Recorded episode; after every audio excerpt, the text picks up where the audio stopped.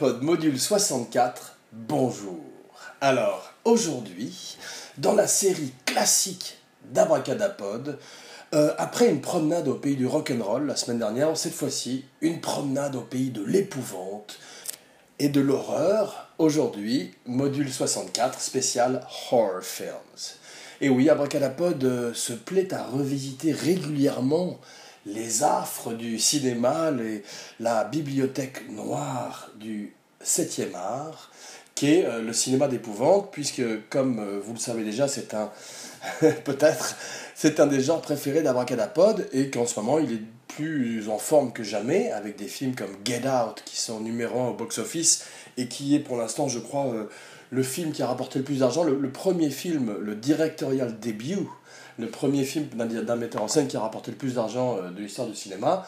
Donc, euh, juste à la veille de la sortie de, quelques mois, en septembre, de la sortie de Hit d'après Stephen King sur le clown terrifiant Pennywise, eh bien, nous nous proposons de redescendre une fois plus en enfer, au pays des ghouls, des fantômes, des zombies, euh, bien avant euh, Abracadalloween, une tradition maintenant, et euh, peu de temps avant les vrais gros blockbusters de l'été, comme en particulier Alien Covenant de Ridley Scott, qui est euh, un film d'horreur déguisé en film de science-fiction, un petit peu à la manière du premier Alien, mais celui-là semble être encore plus slasher movie, un des genres du film d'épouvante, qui n'est pas le préféré d'Abracadapod car il, euh, il implique des couteaux et du sang, euh, donc à part Psychose, qui est le, grand-père du genre slasher, le granddaddy of them all, eh bien, euh, il y a peu de films, euh, ils se comptent sur les doigts de la main, les, les, vrais bons comme Halloween, qui ont véritablement su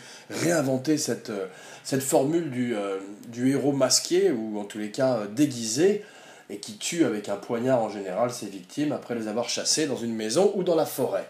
Voilà, je suis pas très fan, Abracadapod n'est pas très fan, pardon, des Vendredi 13 et euh, du gore pour le gore, bien qu'une petite dose de gore bien, bien dosée, eh bien effectivement peut être très efficace dans certains films, et pas seulement des films d'horreur, puisqu'on voit que de Scorsese à Tarantino de façon un peu moins euh, réussie, euh, le gore a toujours été un outil, a toujours été une, une, des, ressources, une des armes des metteurs en scène pour effectivement choquer le spectateur et les réveiller de leur fauteuil.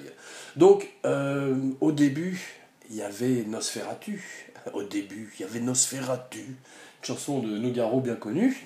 Euh, donc, euh, avant Nosferatu, il y avait eu effectivement des films comme Axan, qui sont des films de sorcellerie.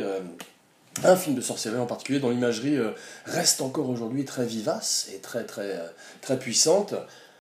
Ensuite, les monstres se mettent à parler, ou euh, à peine, comme Frankenstein qui émet au départ des sons gutturaux euh, dans la bouche du grand Boris Karloff, qui restera jusqu'à aujourd'hui le plus grand Frankenstein. 1931, Frankenstein, 1932, la fiancée de Frankenstein. Eh oui, il lui faut une fiancée à lui aussi. Le cinéma, et euh, le cinéma parlant en particulier, naît avec le cinéma d'horreur, comme a essayé de le montrer Francis Ford Coppola dans son Dracula, où il, euh, où il avait un Gary Oldman qui marchait avec euh, Mina Harker, avec Winona Ryder, dans une fête foraine, si je me rappelle, et on voyait les débuts, les balbutiements du cinéma, la lanterne magique euh, à l'époque de Méliès, Edison, les frères Lumière, Wilbur et Orville, Wright, qui ont créé l'aviation et qui n'ont donc aucun rapport. Petite anecdote sur Edison, il a, euh, vous pouvez euh, vérifier sur YouTube, je crois que c'est lui qui a brûlé, euh, qui a électrocuté un éléphant vivant pour prouver la puissance ou les méfaits de l'électricité et afin de discréditer Tesla, je crois. Donc à, chercher sur Wikipédia pour les amateurs de d'électrocution d'animaux. Pardon. donc Edison, d'Edison au cinéma, il n'y a qu'un pas du cinéma au cinéma d'horreur, il y a donc effectivement qu'un pas aussi, que nous allons franchir immédiatement en passant à Dracula. Donc Dracula, c'est Todd Browning. Todd Browning, c'est Fricks, c'est des monstres, c'est un, un des grands metteurs en scène qui a su justement transitionner du muet au parlant et amener tout son univers euh, de cirque en général, puisqu'il avait été lui-même euh, euh, acrobate, je crois, et clown à la manière d'Abracadapod, dans le passé, et qu'il avait effectivement glané toutes ces histoires sur le cirque.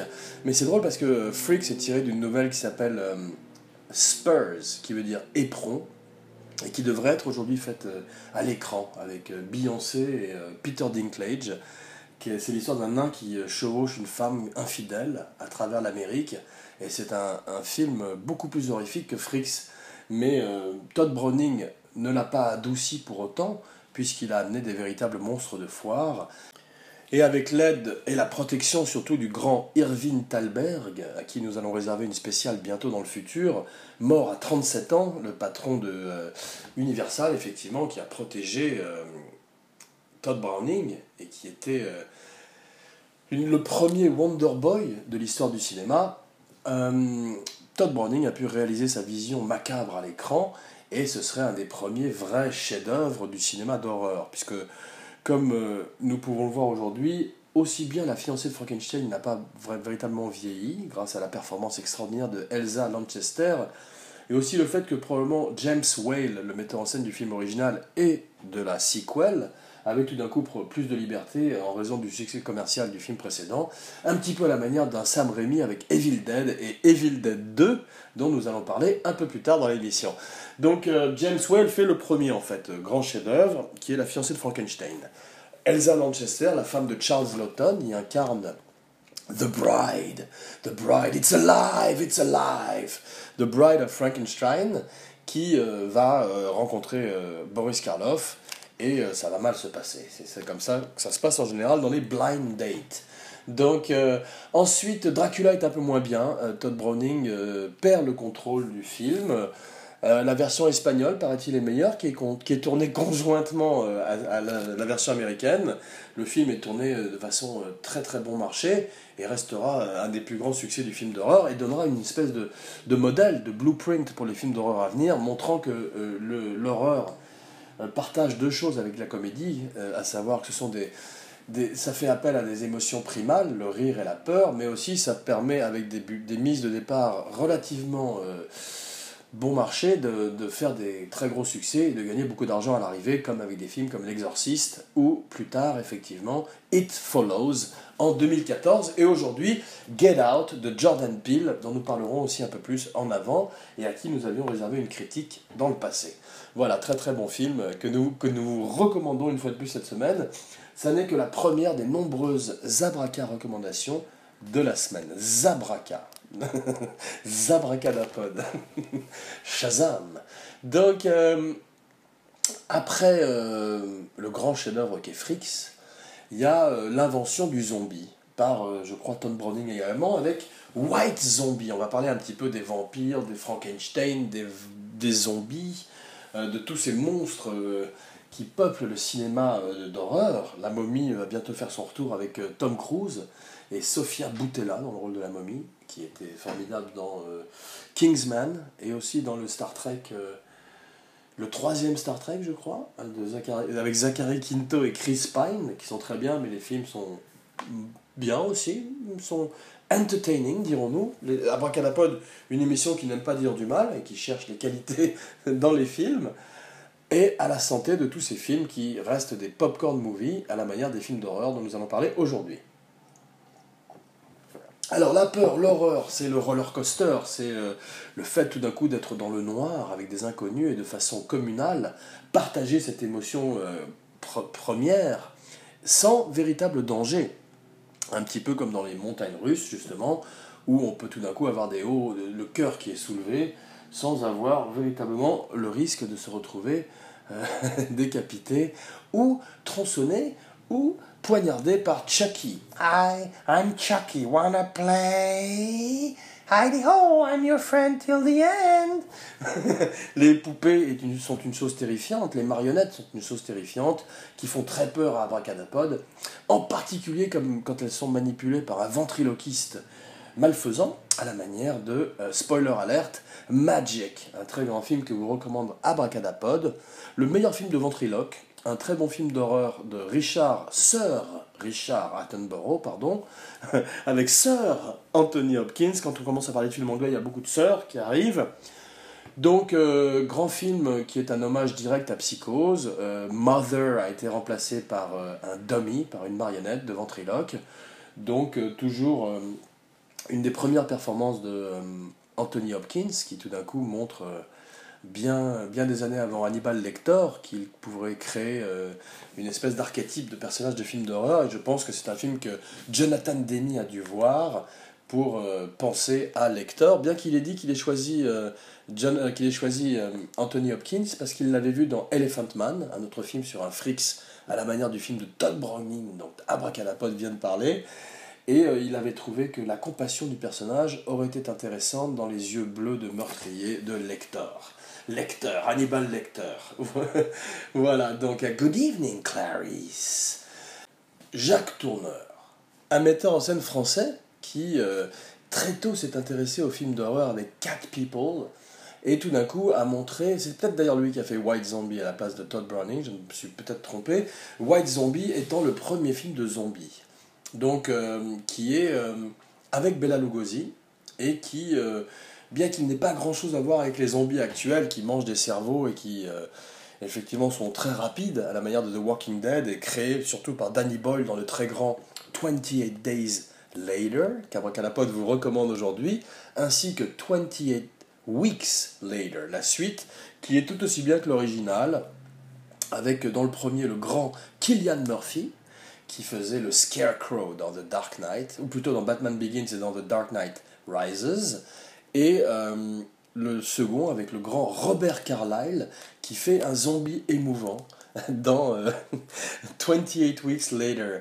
Euh, car effectivement, c'est toujours intéressant quand un vrai acteur joue un zombie et pas un, extra ou un figurant qui doit simplement euh, se contenter de marcher lentement dans le background en faisant sans parler, et eh bien tout d'un coup on a un vrai acteur comme Robert Carlyle dans 28 Weeks Later qui cherche sa fille alors qu'il est zombifié à travers une Angleterre dévastée par le zombie apocalypse.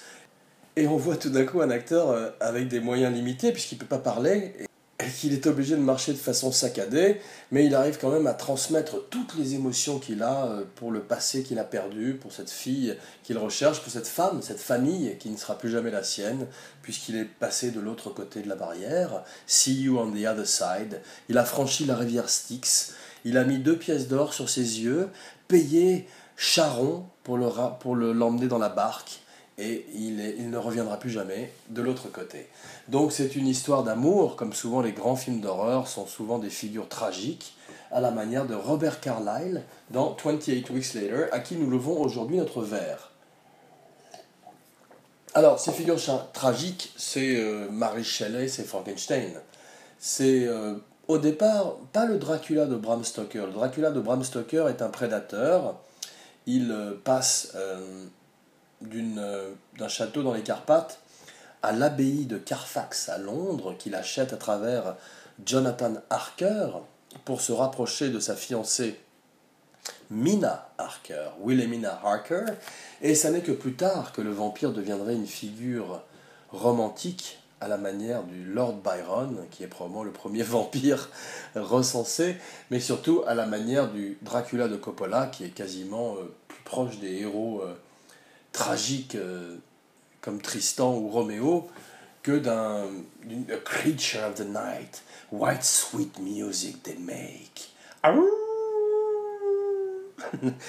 I never drink wine. Ça, c'était Bella Lugosi, qui restera probablement le plus grand euh, comte Dracula et qui a beaucoup complexé, euh, selon lui, Gary Oldman au moment où il devait créer son propre Dracula. Et euh, Coppola lui a donné quand même les rênes libres, et ça a donné un personnage romantique très intéressant, dans une performance et un film à revisiter malgré tous les défauts, dont Anthony Hopkins qui fait un Abraham Van Helsing peu convaincant. Abraham Van Helsing, c'est l'ennemi de Dracula, c'est son Némésis, c'est son Batman, c'est celui, c'est ce, vieux euh, savant que personne ne croit, c'est le docteur Loomis dans euh, Halloween. C'est également euh, Ahab, le capitaine Ahab dans Moby Dick. Ils ont chacun leur baleine blanche que ce soit Dracula, que ce soit The Shape, Michael Myers, dans le grand Halloween de John Carpenter, à qui aujourd'hui Abracadapod tire un grand coup de chapeau pour euh, des films d'horreur tels Halloween, ou juste le plus grand film de tous les temps, The Thing, eh bien, euh, a révolutionné le genre, comme Hitchcock avant lui, dont il était euh, très fan, ainsi que de John Ford, puisqu'il avait déjà fait le remake, en tous les cas le remake déguisé de Rio Bravo avec son Assault on Precinct 13. Un de ses premiers films, peut-être le premier, et un de ses meilleurs. Non, le premier, je crois que c'est Dark Star. En tous les cas, le deuxième, est un très très bon film. Donc, grand coup de chapeau à John Carpenter. Le genre du film d'horreur évolue avec le temps. Il, euh, euh, raconte en général l'époque dont il parle, à la manière des westerns, à la manière de tous les plus grands films de genre, même les films de guerre. C'est pour ça que euh, aime les films de genre. C'est pour ça qu'Abracadapod aime Stanley Kubrick, qui n'a, fait que magnifier le film de genre toute sa vie. Des Sentiers de la Gloire à Shining, il a emmené le film de guerre et le film d'horreur ailleurs. Et euh, c'est pour ça que aujourd'hui s'intéresse aux films de zombies, aussi bien qu'aux films de vampires, qu'aux films de Frankenstein et aux films de ghouls. Ferme ta goule, bien sûr, Ensuite vinrent les années 50. Les années 50, la menace communiste, la peur, la peur soviétique, la peur de, du nucléaire, donc euh, des araignées géantes, euh, des invasions extraterrestres à tout va, la plus grande d'entre toutes, Invasion of the Body Snatchers, Don Siegel, très grand film. Donc euh, c'est la première fois qu'on voit des extraterrestres qui tout d'un coup, de façon insidieuses envahissent la Terre et prennent l'apparence des humains. Mais comment font-ils, me direz-vous? Ils déposent un pod, une espèce de, de cosse, de grosse cosse de haricots au pied de votre lit, et le lendemain matin, quand vous vous réveillez, eh bien, euh, votre corps n'est plus qu'une enveloppe fanée aux côtés de l'édredon, et cette cosse a pris votre forme, est devenue vous, et euh, n'a plus d'émotion. C'est devenu un citoyen euh, conforme, anonyme. C'est cette peur de son voisin, tout d'un coup, euh, qui est cette paranoïa propre aux années 50, qui se poursuivrait dans la guerre froide plus tard, et jusqu'aux années 80 et 90, avec les films de Stallone, les films de Rambo. Eh bien, ça commence avec Don Siegel, dans les années 50, et dans les années 70, ce serait fait de façon admirable en remake, par Philip Kaufman avec Donald Sutherland. Cette fois-ci, c'est la peur du Watergate, c'est la peur de la psychanalyse, c'est la peur, la paranoïa, une fois de plus de son voisin, mais parce que votre voisin euh, vous ment et a des informations sur vous qui peuvent vous nuire. C'est le cas de The Purge, aujourd'hui, les films de Blumhouse, Jason Blum, très grand producteur euh, de films d'horreur. Euh, qui ne coûtent pas très cher et qui rapportent beaucoup d'argent, euh, comme Split, mais surtout Get Out, qui ont un modèle et qui le respectent.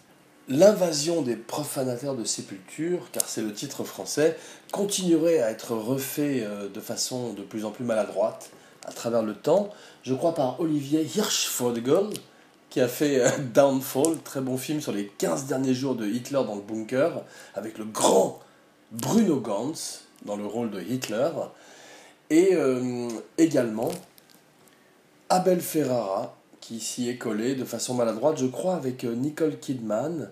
Mais je mélange peut-être les, les dernières invasions des profanateurs de sépulture, car il y en avait même un avec Daniel Craig, qui serait peut-être intéressant de revisiter en imaginant que ce serait James Bond possédé par une créature extraterrestre. En tous les cas, Donald Sutherland était formidable. Jeff Goldblum était très bien. Il faisait partie de ces êtres euh, humains qui étaient répliqués, qui étaient euh, tout d'un coup euh, changés. Leurs épouses, leurs enfants, personne ne les reconnaissait. Ils étaient froids. Ils étaient, c'était eux, mais ce n'était plus eux. Eh bien, Jeff Goldblum est l'un d'entre eux. Il est très bien. C'est un de ses meilleurs rôles, comme avec La Mouche, un autre très grand film d'horreur qui est un remake le remake est meilleur que l'original. L'original est avec Vincent Price. Il est coincé dans une toile d'araignée. Il a une grosse tête de mouche à un moment. Une grosse tête de mouche, comme on dit dans le Nord. Et euh, c'est un film qui est plus risible qu'il n'est effrayant, à la manière de ces films comme Tarantula, tous ces films euh, sur la menace nucléaire des années 50, où il y avait des insectes géants comme Ants. Alors, euh, les insectes géants, c'est également un très bon film qui est plus proche de la science-fiction, mais qui flirte avec l'horreur à la manière de Alien, c'est The Incredible Shrinking Man.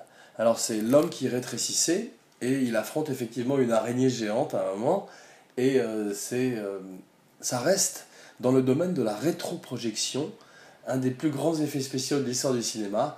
En tous les cas, pour un petit garçon de 10 ans, ça le fait. Abracadapod, un podcast sur la magie du cinéma.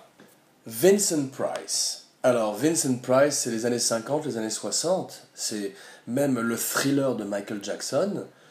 La voix euh, maléfique en préambule qui pose le prémisse de la chanson eh bien, euh, c'est un grand, grand monsieur euh, de l'histoire du cinéma d'horreur. C'est un acteur shakespearien qui a été le premier euh, I Am Legend, qui a été le premier Dernier homme sur Terre, qui a été l'homme au masque de cire, qui a été. qui a joué Poe, qui a joué Lovecraft, et qui reste un des grands maîtres du cinéma d'horreur, et à qui Abracadapod tire un coup de chapeau haute forme de Dr. Jekyll et Mr. Hyde et lève son verre de ciguë.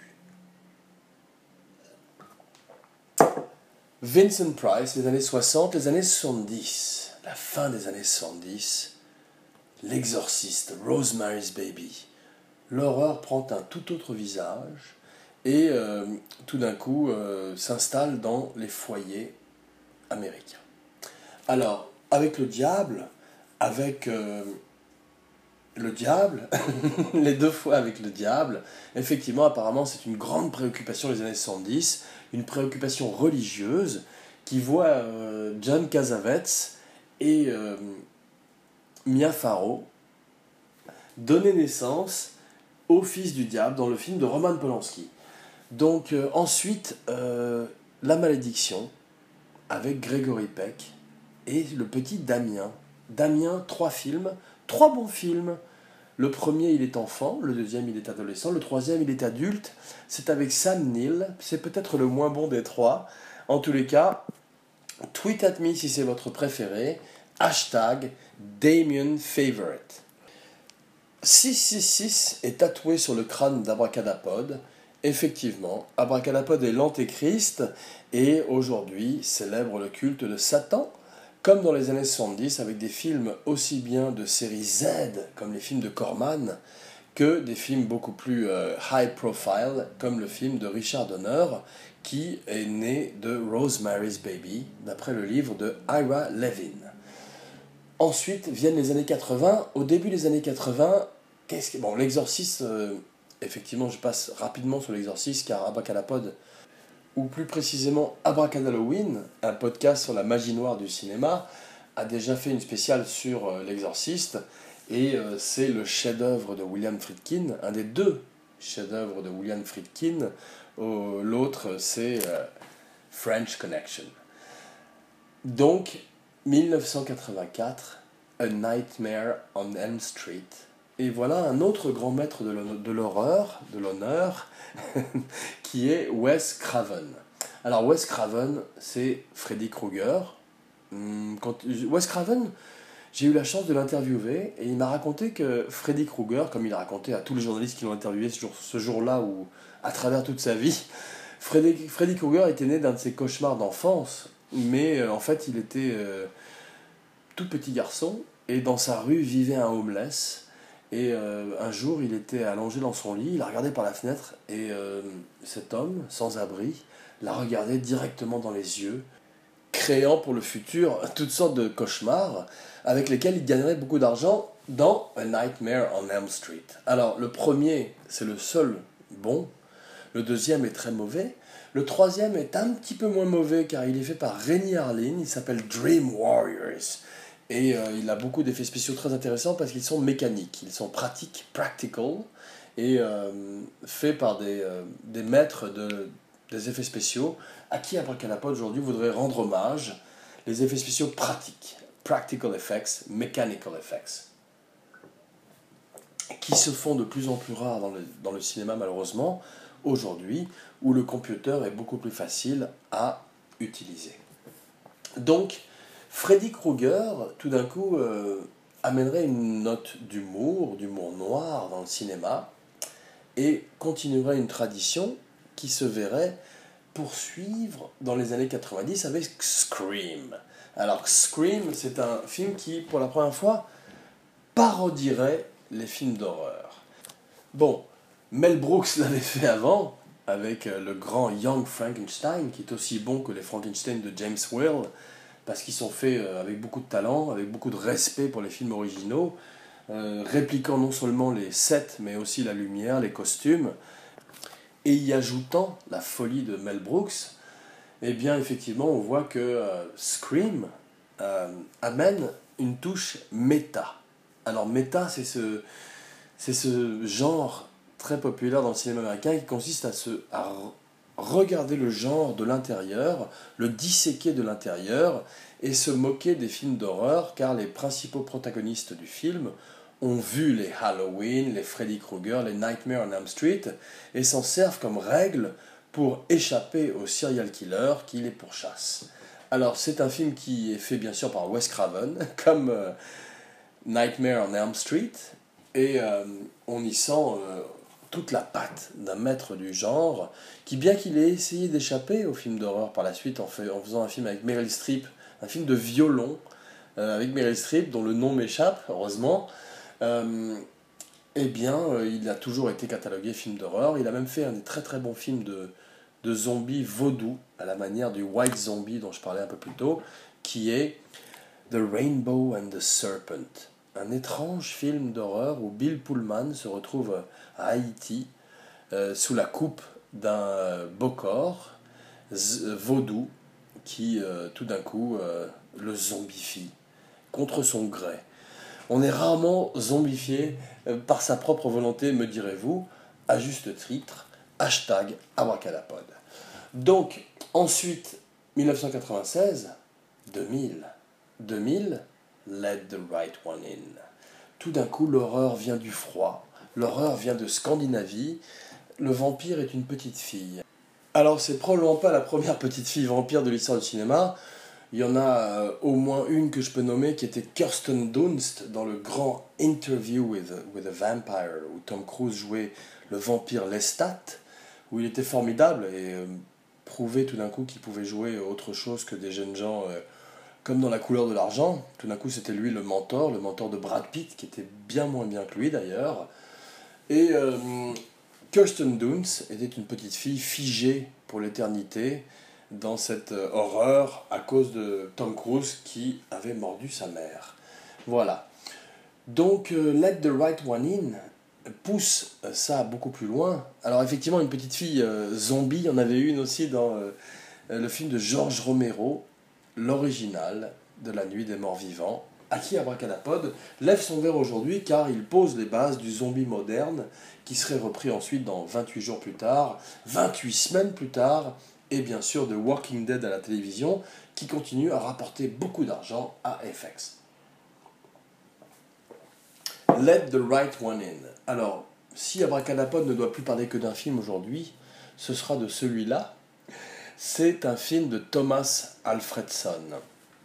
C'est un film bouleversant où un petit garçon tombe amoureux d'une petite fille et en fait c'est une vampire. Il a 12 ans, elle en a 300 et euh, tout ça va se terminer dans le sang, justement. 2008, euh, un film qu'Abracadapod vous invite aujourd'hui à revisiter au même titre que deux recommandations de la semaine. Et oui, aujourd'hui Abracadapod se sent généreux euh, la première, c'est Deranged, un film sur Ed Gein, un film de 1974, une grande année du cinéma, une grande année du funk, une grande année du vin. Et le deuxième, c'est Motel Hell. Alors Motel Hell, c'est un petit peu euh, l'ancêtre de Massacre à la tronçonneuse. Alors Massacre à la tronçonneuse, c'est un film également de, de la fin des années 70 qui a traumatisé Abracadapod quand il était petit cette espèce de, de gros homme avec un masque de peau qui courait derrière une jeune femme à moitié dénudée avec une tronçonneuse et qui fermait la porte une espèce d'abattoir monstrueux inspiré d'un fait réel au Texas, donc, de Ed Gain, qui a inspiré également euh, Psychose et Le silence des agneaux. Effectivement, euh, tout d'un coup, la donne était changée. Le cinéma d'horreur devenait quasiment documentaire et euh, il était difficile de faire la différence entre la réalité et la fiction. C'est un petit peu le cas des films de Brian De Palma, des meilleurs films de Brian De Palma comme Carrie ou euh, Sisters, ou tous ces films où il rend hommage à Alfred Hitchcock. Donc, deuxième abraca recommandation de la semaine, Motel Hell. Alors, Motel Hell, c'est un film où euh, des rednecks invitent euh, des gens dans leur motel. C'est ce s'appelle le motel Hello, mais malheureusement, la foudre a frappé le haut et maintenant c'est le motel Hell.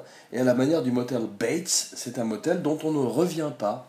Mais cette fois-ci, vous ne prenez pas une douche, euh, mais vous vous retrouvez enterré dans le jardin et plus tard servi en chili con carne invités de l'hôtel qui aiment énormément la spécialité locale.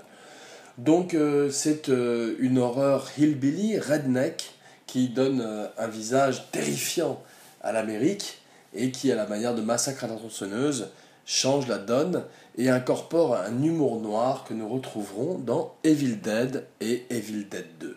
Alors, Abracadapod a travaillé sur Evil Dead 3 comme euh, production assistant et euh, a surtout adoré Evil Dead 2, qui est un film euh, plus proche des cartoons de Tex Avery et des films d'horreur. C'est un mélange de Todd Browning et de Tex Avery alors que le premier euh, Evil Dead est un film d'horreur beaucoup plus franc du collier, qui malgré le manque de moyens n'aspire qu'à faire peur. Le deuxième aspire aussi à faire rire. Il a cet humour noir qu'on retrouverait chez les frères Cohen, qui euh, sont issus du Michigan, comme Sam Raimi, et qui ont été roommates pendant longtemps à Hollywood et très amis, et souvent participé aux films des uns des autres.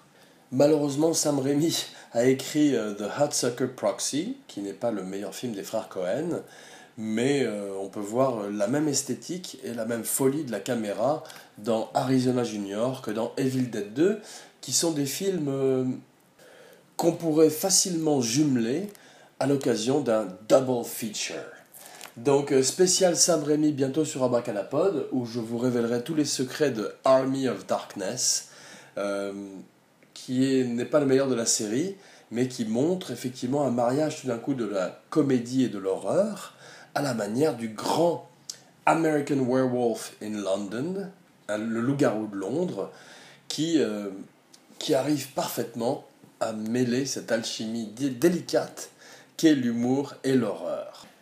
Les premiers à l'avoir fait de façon spectaculaire sont euh, Abbott et Costello, avec Abbott et Costello meet Frankenstein, où tout d'un coup ils se retrouvaient face à Bela Lugosi et Boris Karloff dans leur propre rôle et mêlaient parfaitement l'horreur, qui était traitée de façon très sérieuse, comme dans le film de Mel Brooks, Young Frankenstein, avec un humour euh, plus débridé, avec Abbott et Costello, qui étaient euh, les plus grands comiques de l'époque. Tarantino les cite d'ailleurs comme la principale influence de Pulp Fiction dans ce mélange justement du, euh, du gore, de la couleur et du noir et blanc, ce qui nous amène sans plus tarder à l'annonce de la spéciale de la semaine prochaine, Abra Cartoon. Eh oui, du malheur au bonheur, il n'y a qu'un pas, et euh, Abracadapod va le franchir la semaine prochaine, et vous laisser en compagnie de Bugs Bunny, du diable de Tasmanie, et peut-être aussi, si vous avez de la chance, de Marvin the Martian. Jean Weber, signing off.